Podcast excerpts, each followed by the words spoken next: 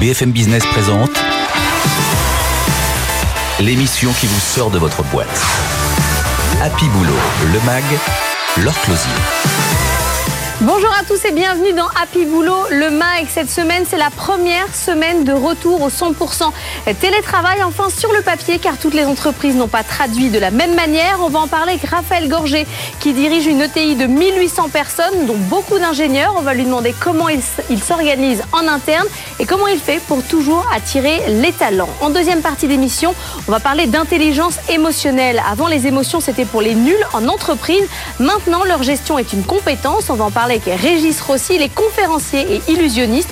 J'espère qu'il va nous faire des tours de magie. Et puis en dernière partie d'émission, on va jouer pour révéler les compétences de chacun avec un jeu simple et ludique. Ça nous vient du Canada et ça s'appelle Totem. Une version électronique existe et c'est du team building. On va en parler dans un contexte plutôt morose. Allez, happy boulot, le mag, c'est parti. BFM Business, Happy Boulot, le MAG, l'exécutif de la semaine. Et notre exécutif de la semaine cette semaine, c'est Raphaël Gorgé. Bonjour, PDG du groupe Gorgé. Alors le groupe Gorgé, c'est une histoire particulière, un groupe qui a été fondé par votre père, Jean-Pierre, qui a changé de nom. Donc vous avez pris les rênes en 2011, un groupe qui a pivoté industriellement. Vous avez laissé tomber euh, une partie de la sous-traitance automobile. Vous avez su arrêter des activités, vous lancer dans d'autres. On connaît le groupe euh, surtout à BFM Business dans l'impression 3D, mais vous faites pas euh, uniquement ça. C'est quoi le cœur du métier du groupe Gorgé aujourd'hui? Aujourd'hui, une grosse partie de l'activité tourne autour de la robotique, des drones, donc des, robots mobiles qui vont dans les airs, sur terre, sur l'eau, sous l'eau. Euh, c'est une grosse partie de l'activité, c'est 80% du carnet de commandes et on a remporté une commande gigantesque l'année dernière de 450 millions pour équiper les marines belges et hollandaises en robots euh, euh, navals. Donc ça veut dire beaucoup d'ingénieurs, j'imagine, dans vos équipes. Quelle proportion? C'est un peu plus de 50% de, de cadres et ingénieurs, oui. Vous faites 270 millions d'euros de chiffre d'affaires, 1800 collaborateurs. Euh, vous êtes donc le chef d'une grosse PME, une ETI. Euh, quand on est euh, en temps de Covid, en temps de stress, euh, c'est quoi la vie d'un patron comme vous? On dort plus, on est résolument optimiste parce qu'on est obligé. C'est quoi? Bah Déjà, on est préparé. On a eu le temps de se, préparer. Cette deuxième vague arrive dans un, terrain un peu plus connu en termes de, mesures, de protocoles sanitaires. Donc, dans la mesure où nos activités sont assez peu impactées par la, crise sanitaire, je dirais le, le gros de, de la l'attention est portée sur la mise en œuvre des nouvelles mesures, notamment le, télétravail, bien sûr, et les, protocoles sanitaires. Mais euh, non, on, se sent armé maintenant pour cette Carnet deuxième de commande plein. Donc du coup, évidemment, vous êtes quand même plus serein. Vous dites vous venez de, signer un gros contrat. Là, c'est la première semaine de télétravail euh, pour l'ensemble des entreprises. Il y a un petit peu de difficulté euh, au démarrage. Elisabeth Borne a dû faire un rappel. C'est la règle. 100% mmh. de télétravail, sauf vraiment quand c'est pas possible. Mmh. Chez vous, tout le monde est en télétravail? Tous les gens qui le peuvent le sont, euh, bien entendu. On est aidé en cela par la, proportion assez élevée d'ingénieurs, techniciens et cadres euh, qui peuvent pendant une période de, moyenne durée, effectuer la plupart de leurs tâches en télétravail. Donc oui, c'est ce que l'on a appliqué euh, immédiatement. Ça se passe bien? C'est-à-dire que vous n'avez pas de frein sur l'innovation, sur les rapports humains Je pense que sur une période courte, quelques semaines, ça marche bien. On a même observé lors du premier confinement paradoxalement une plus grande productivité sur des projets précis qui étaient bien lancés, où là finalement il n'y a plus les petites perturbations euh, qu'on peut subir dans la journée. Mais on se rend compte que ces petites perturbations ne sont pas non plus uniquement des perturbations, c'est aussi de la collecte d'informations de tout ce qui se passe dans l'entreprise. Et je pense qu'il peut y avoir un effet un peu, un peu retard euh, si ça dure trop longtemps. Voilà. Ce qui veut dire que quand un projet est lancé, que chacun connaît sa tâche, il peut travailler chez lui, limite presque mieux parce qu'il est peut-être moins sollicité que dans l'entreprise. Mais quand il faut quand même créer, innover, discuter, là, euh, même, même l'innovation s'organise très bien. Je pense plutôt à tout ce qui est impalpable, difficilement mesurable, euh, la perception d'un collaborateur qui est en difficulté euh, sur un projet. ça, on ne le voit pas du tout dans le télétravail, dans les réunions de, de visioconférence. Or, c'est des petites informations qui peuvent permettre de décoder la manière dont les collaborateurs interagissent et dont la, manière dont les choses se passent bien ou moins bien. Et, et ça, je pense qu'il y a un peu de perte là-dessus. C'est difficile à recréer à distance. Mais quand même, ça, ça vous n'êtes pas inquiet? Non, non. Dans la mesure, dans la mesure où je suis confiant sur le... Voilà, vous êtes confiant Mais c'est un devoir d'être confiant quand on est chef d'entreprise. Non, Sinon, non. c'est. Non, non, non. Je crois que C'est un un peu comme avec les enfants en bas âge, vous savez, vous devez être résolument optimiste. Non, non, je crois qu'il faut être euh, raisonnablement euh, pragmatique et, euh, et- et réaliste. Et, et la confiance que l'on a, elle est, elle est double à la fois parce qu'on a la chance d'être sur des marchés qui sont peu impactés. On a deux ans de, de carnet de commandes, mais aussi parce que j'ai confiance dans la- les meilleures équipes dans le monde qui travaillent sur des vaccins et des traitements. Je suis assez convaincu que quelque chose va sortir assez vite. Donc vous avez une vision long terme, euh, positive. Vous êtes euh, aujourd'hui euh, dans la place des DRH. D'habitude, à cette place, on reçoit les DRH. Vous pilotez aussi euh, les ressources humaines. Pourquoi? Pourquoi vous avez Alors, cette tâche? Je, je pilote pas les ressources humaines et, vraiment pas les ressources humaines au quotidien, mais pour deux raisons. Une, euh, aujourd'hui, c'est un sujet très important, c'est que pour la première fois dans nos budgets 2020, donc qui qui ont été faits il y a un an, euh, la difficulté de recrutement devenait un problème qui impactait le compte de résultats prévisionnel.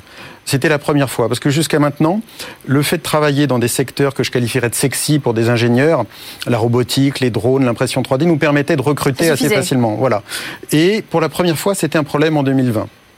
Et cette difficulté, on a essayé d'en faire une opportunité, puisque ces difficultés de recrutement viennent aussi de- des nouvelles générations qui entrent sur le marché du travail, qui ont des nouvelles attentes, des nouveaux besoins, des nouvelles exigences, et qui peuvent en avoir, en tout cas qui pouvaient en avoir jusqu'à une date récente, puisqu'il y a pléthore d'offres et une, certaine carence de talent. Et donc on a essayé de transformer euh, cette difficulté rencontrée en une opportunité de nouveaux business dans notre activité de, de conseil en ingénierie. Alors vous avez lancé Steady. C'est euh, une offre destinée à attirer euh, ces nouveaux talents. C'est quoi exactement? C'est finalement la version 2.0 des sociétés de conseil en ingénierie qui existent depuis une trentaine d'années, qui ont d'ailleurs émergé en France, euh, mais dont le modèle n'a pas tellement évolué au cours des 30 dernières années. Et ces nouvelles générations Y et Z euh, sont effectivement différentes attendent, ont des attentes différentes. On a fait un, un sondage avec euh, Harris Interactive qui révèle un certain nombre de- de- d'insatisfactions, à la fois du côté des talents, c'est-à-dire les gens qu'on est susceptible de recruter, mais aussi des clients. Insatisfaction vis-à-vis de ces, ces sociétés de conseil en ingénierie. Mais vous diversifiez dans le conseil? Non, on ne se diversifie pas. On a déjà une activité de conseil en ingénierie qui fait à peu près 100, 180 personnes, qui connaît un bon développement. Au départ, qu'on avait développé euh, pour nous, aussi pour nos propres besoins. Euh, pour, de, de manière à pouvoir lisser un petit peu les charges, qui a connu un très bon essor. Et le, et le dirigeant, qui est tout à fait remarquable, euh, m'a proposé il y a un an et demi de lancer cette nouvelle activité, cette nouvelle version des sociétés de conseil en ingénierie, qui serait, euh, je dirais, un peu plus transparente, un peu plus désintermédiée, et finalement où on redonne le pouvoir à la fois aux talents et à, et à nos entreprises clientes. Alors concrètement, vous allez dire voilà les missions qui existent. Vous allez choisir, vous, talent, euh, qu'est-ce qui matche le mieux avec vous? Exactement. Et, vous, si vous êtes talent, vous aurez accès à ces missions si nous estimons que vous en avez les compétences. C'est-à-dire que tout le monde ne va pas voir tout le monde, euh, toutes, les, toutes les possibilités. Mais dès que vous êtes euh, typiquement ingénieur diplômé et que vous avez des compétences, des expériences euh, validées dans un certain domaine qui correspond aux missions, vous allez pouvoir choisir vous-même celle qui vous convient. Non seulement la mission, mais aussi l'entreprise. Est-ce qu'elle a des valeurs qui correspondent aux vôtres, à celles que, ce que- celles que vous voulez défendre?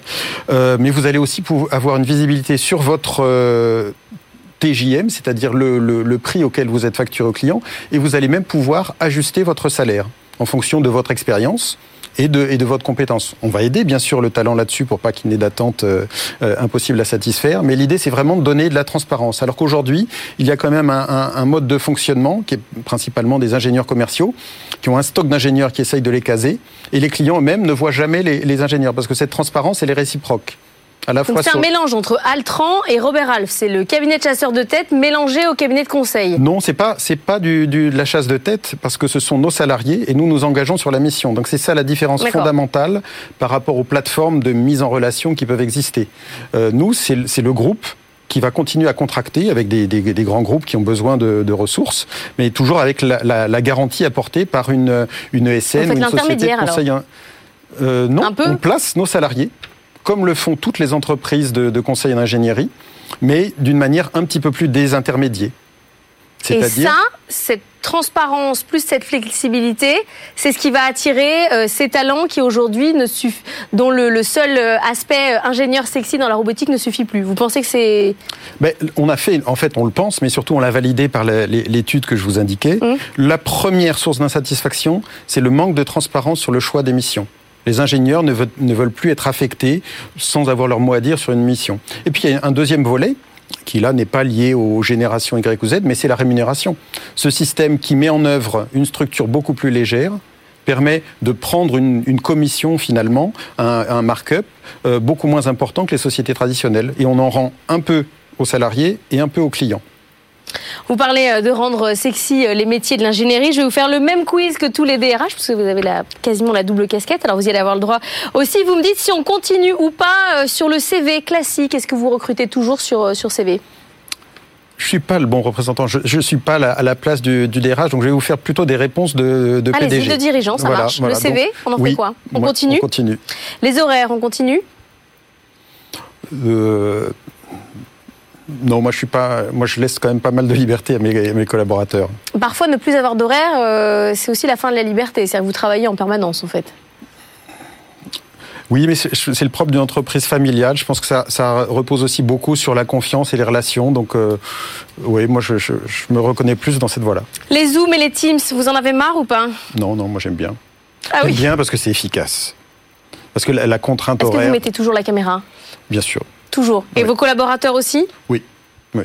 Parce que c'est de on s'autorise, on ah s'autorise, on s'autorise de la couper pour aller chercher un petit carré de chocolat quand on est en ah, télétravail. C'est que ça dure alors, c'est que ça dure très longtemps. Les team building, quand on pourra les refaire, on continue ou pas Non, moi je suis pas fan. Ah. Je suis pas Faites pas les journées de respiration, euh, les journées au puits du fou, tout ça.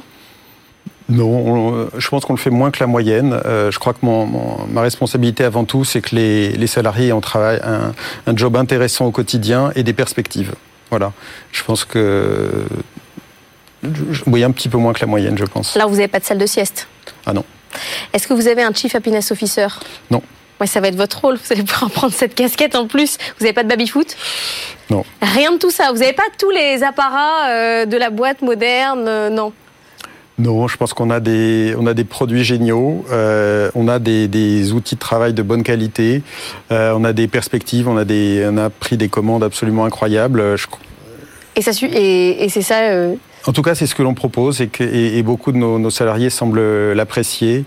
on essaye de bien les, les, traiter aussi, mais avant tout, je crois chacun son métier, justement. Moi, je ne suis pas un Chief Happiness Officer. Est-ce que vous êtes sur LinkedIn? Oui, tout à fait. Vous répondez? Oui au message Vous lisez tout, euh, on peut vous contacter euh. Oui. comme quoi, vous avez quand même des attributs de, de boîte, euh, de boîte moderne. Il n'y a pas que les contrats, il y a LinkedIn aussi. Merci beaucoup, Raphaël Gorgé, d'avoir été avec nous, PDG du groupe Gorgé. Nous, on va continuer notre émission avec un illusionniste qui va peut-être nous faire des tours de magie. BFM Business, Happy Boulot, le MAG. Better Together. Et on va parler d'intelligence émotionnelle. On est avec Régis Rossi. Bonjour, conférencier, illusionniste, co-auteur de l'ouvrage Les pouvoirs de l'intelligence émotionnelle. C'est chez Erol, un, livre que vous avez coécrit avec Claire Lozol et Didier Noyer. Alors l'émotion, avant dans l'entreprise, c'était pas quelque chose qu'on mettait en avant. Ceux qui faisaient part de leurs émotions, c'était plutôt négatif. On se disait c'est des mauviettes, dans l'entreprise il faut être fort. Est-ce que ça a changé? Oui, alors est-ce que ça a changé euh, il y a encore cette idée reçue hein, qui persiste encore, mais euh, il y a vraiment des évolutions qui ont été faites ces, ces dernières années très clairement parce que euh, les neurosciences ont apporté beaucoup beaucoup d'informations sur le fonctionnement de notre cerveau et on sait aujourd'hui que les émotions, elles ont un impact incroyable sur nos cognitions. C'est-à-dire qu'elles nous permettent, en fait, elles ont un impact sur notre manière de mémoriser, notre manière de percevoir notre monde, notre relation à l'autre et notre manière de prendre des décisions. Donc, qui doit gérer dans l'entreprise les émotions? C'est le boulot du manager? Alors, en fait, c'est un. On lui met tout sur le dos. Hein. il est petit, il est cher à tout. Il doit aussi gérer les émotions. Ouais. Non, je pense que c'est un travail avant tout individuel, hein, euh, personnel. Euh, évidemment, le manager a une fonction importante sur la gestion euh, des, des, émotions, si je puis dire. Mais effectivement, c'est quand on parle d'intelligence émotionnelle, on parle de connaissance de soi et de connaissance de l'autre. Donc, c'est un travail à faire de manière simultanée. ça veut dire quoi l'intelligence émotionnelle? Ça veut dire être empathique, sentir les choses, voir quand il y a un malaise, voir c'est quoi? Oui, c'est effectivement euh, c'est une traduction euh, opérationnelle effectivement. L'intelligence émotionnelle, c'est une attention, c'est l'attention que vous portez à vous-même, à, à, vos ressentis, à, à, ce qui est en train de se provoquer en vous, et puis une attention, un décryptage de la situation dans laquelle vous êtes par rapport à des comportements, par rapport à des attitudes. Et donc ça veut dire voir, regarder, être conscient. Alors oui, c'est euh, écouter. Vous savez, on parle beaucoup de, on, on confond souvent entendre et l'écoute. Euh, entendre euh, n'est pas l'écoute. Hein. L'écoute, euh, c'est un, c'est un art. On a l'ouïe pour entendre, mais vraiment l'écoute, c'est un art. Donc en fait, c'est d'avoir une, une écoute active, d'avoir cette capacité à prendre du recul pour avoir une analyse beaucoup plus fine de l'environnement dans lequel nous sommes. Mais ça se travaille ou c'est complètement inné Non, non, non, ça se travaille, bien entendu. C'est une prise de conscience euh, dans un premier temps, donc c'est un travail à faire sur soi. Il faut être conscient, moi je suis pas émotionnellement intelligent, il faut que je travaille là-dessus. Voilà, exact. Alors, en réalité, ça ne se passe jamais comme ça, hein. on, on part jamais de zéro, on n'est jamais à 100. En réalité, c'est un intérêt que nous devons porter. Si à un moment donné, on sent que dans nos relations interpersonnelles, elles n'aboutissent pas. C'est-à-dire que, en tant que manager, si on n'arrive pas à conduire d'équipe, si on n'arrive pas à engager nos collaborateurs, si on n'arrive pas à créer un climat de coopération et de confiance, alors oui, il faut s'interroger. Il faut s'interroger sur soi. Et euh, on remarque bien que les personnes qui ont développé leur intelligence émotionnelle, justement, arrivent à co-construire des environnements qui ne sont pas toxiques justement. Alors comment on fait pour euh, travailler son intelligence émotionnelle? On, on, on, se dit aujourd'hui j'écoute, on fait quoi? Oui, alors l'intelligence émotionnelle, comme je le disais, elle, elle se fait à deux niveaux. Hein. Il y a la connaissance de soi, donc cette capacité à prendre conscience de ses propres émotions. Donc Comment ça se passe très concrètement? Euh, Eh bien, c'est de s'interroger sur euh, des moments de vie que nous avons, des moments de vie euh, donc professionnels, euh, sur lesquels nous avons eu des des réactions qui parfois nous dépassent et de s'interroger mais pourquoi euh, j'ai eu cette réaction là quels sont les besoins sous-jacents à finalement cette réaction? Et comment est-ce que je peux euh, y faire face? Voilà. Donc faut Déjà... pas le prendre mal faut retravailler dessus Tout et à fait. donc si votre communication passe pas euh, c'est qu'il y a un problème avec vous-même. Il faut bien pas sûr, euh, se vous, buter. Euh... Bien sûr, dans, dans une relation, euh, il y a toujours une communication. Si elle n'est pas efficace, si elle n'est pas fluide, il faut donc s'interroger sur le, le, sens que l'on donne à ce que l'on dit, à ce que l'on fait et à ce que l'on montre. Le sens de la communication est toujours donné par la réponse que l'on obtient. On voit désormais dans les, les annonces d'emploi euh, marquées recherche, c'est les fameuses soft skills, mmh. intelligence émotionnelle, humour. Ça prend mmh. sa place véritablement dans le recrutement. Ah oui, très très concrètement. Euh, vraiment, les dirigeants sont unanimes euh, sur le sujet. Les, quand je parle des dirigeants, je parle évidemment des dirigeants de de, de PME, de PMI, mais également du CAC 40. Euh, ils sont tous conscients que notre société s'est transformée ces 10, 15 dernières années et probablement ces derniers mois.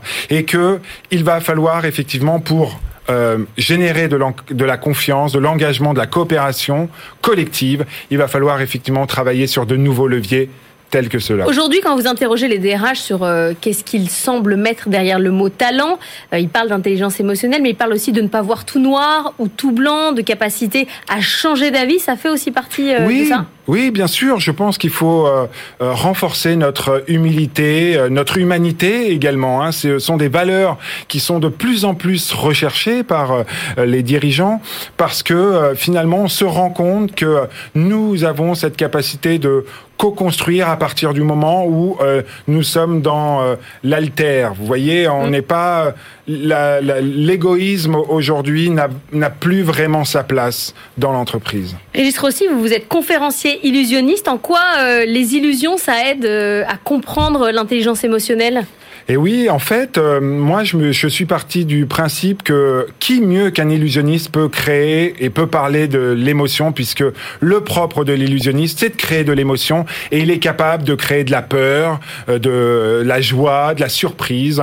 Et donc, ça a été euh, le, le chemin de départ. Donc, en réalité, ce que je propose, c'est des expériences qui créent un effet waouh, et euh, ce qui va être doublement waouh, c'est d'expliquer tout le processus cognitif qui m'a permis de réussir cette expérience. Et alors que l'auditoire s'attend à ce que je sois extrêmement fort techniquement, ce qui n'est pas complètement faux, hein, il faut avoir une, une, connaissance technique, mais ils vont voir que c'est grâce à mes capacités à susciter de l'adhésion, de l'engagement, de la confiance que je suis parvenu à atteindre mon objectif. Et donc je fais le parallèle euh, avec euh, les fonctions très souvent managériales ou commerciales. Et là, comme tout le monde, vous faites des Teams en ce moment euh Voilà, j'en ai fait un avant de venir. Ah bah oui. C'était un Teams. Vous faites des Teams ça marche aussi Ça marche. Il a fallu réadapter hein, complètement. Je vais être très honnête avec vous. Avant le Covid, on me demandait déjà d'intervenir derrière un écran. J'ai toujours refusé. Euh, mais là, et là, évidemment, voilà, il faut savoir s'adapter. L'intelligence émotionnelle, c'est aussi cette capacité de pouvoir accepter rapidement, dans un temps extrêmement court, la situation et de pouvoir se projeter sur l'avenir. Merci beaucoup, Régis Rossi, conférencier illusionniste, co-auteur de l'ouvrage Les pouvoirs de l'intelligence émotionnelle. C'est chez Erol. Merci d'avoir été avec nous. Maintenant, nous, on va jouer aux cartes.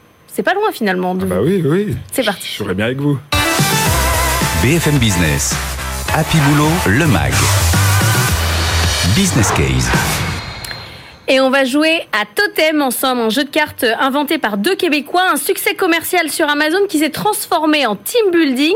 C'est de la psychologie positive. On va révéler nos forces et nos qualités. On est avec Jade Tremblay, le cofondateur. Bonjour Jade. Oui, bonjour Laure, très heureux d'être avec vous. Alors votre jeu de cartes ça a été un, succès, mais aujourd'hui les cartes euh, en entreprise, bah c'est encore pire que si on se prêtait la salière euh, à la cantine.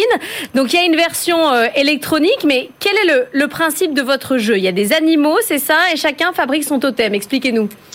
Euh, pas, pas, tout à fait. Donc, c'est toujours à travers le regard des autres, on va se voir attribuer un totem composé d'une carte animale et d'une carte qualité. Donc, il y a 80 cartes animales, 80 cartes qualité à travers euh, euh, le jeu. Et ce sont les autres joueurs qui vont créer notre totem et qui vont nous expliquer pourquoi ils ont choisi ces cartes-là, donc quelle force ils ont vu en nous. Alors, on se retrouve à recevoir une grosse vague d'amour des gens avec qui on est rassemblés lors de la création de, de notre Mais tous les animaux sont positifs parce que si vous êtes un lion, un taureau, un hippopotame, il peut y avoir... Euh... Non, c'est toujours positif.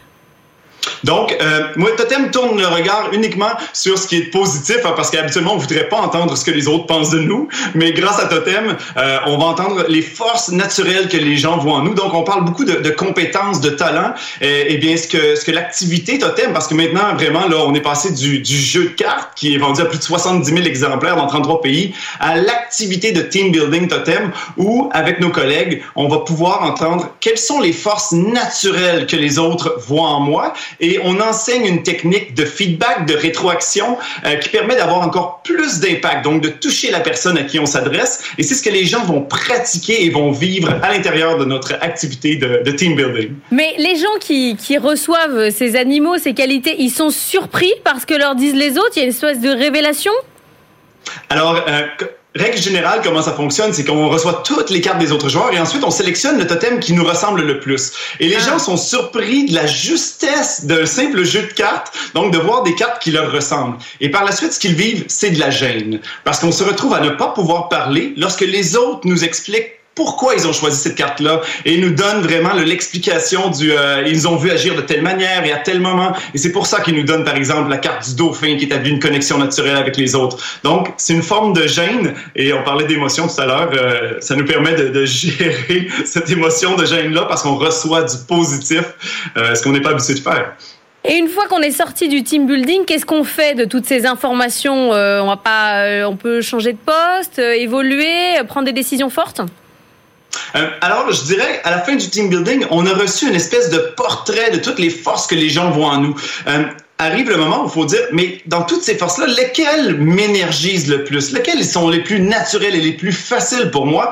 Et ensuite, donc, une fois qu'on a fait cette, euh, cette prise de conscience-là, de dire qu'est-ce qui me fait vivre, qui me donne le plus d'énergie, maintenant, est-ce que je peux l'utiliser plus, plus longtemps, plus souvent dans le cadre de mon travail? Et peut-être qu'il peut y avoir une discussion, justement, avec le manager ou avec l'équipe pour dire, comment je peux faire les choses qui m'énergisent plus souvent, plus longtemps, plus intensément.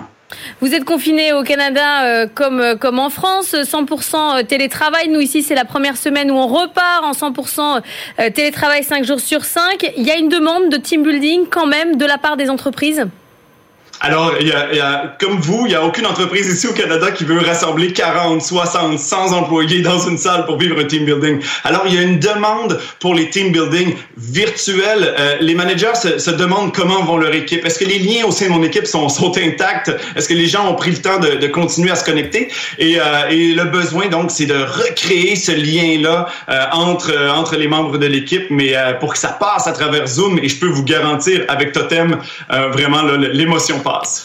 Merci beaucoup, Jacques Tremblay, cofondateur de Totem, d'avoir été avec nous depuis le Canada. C'est la fin de Happy Boulot, le MAG. Je vous Merci. souhaite un excellent week-end sur BFM Business et à la semaine prochaine. BFM Business, Happy Boulot, le MAG. L'émission qui vous sort de votre boîte.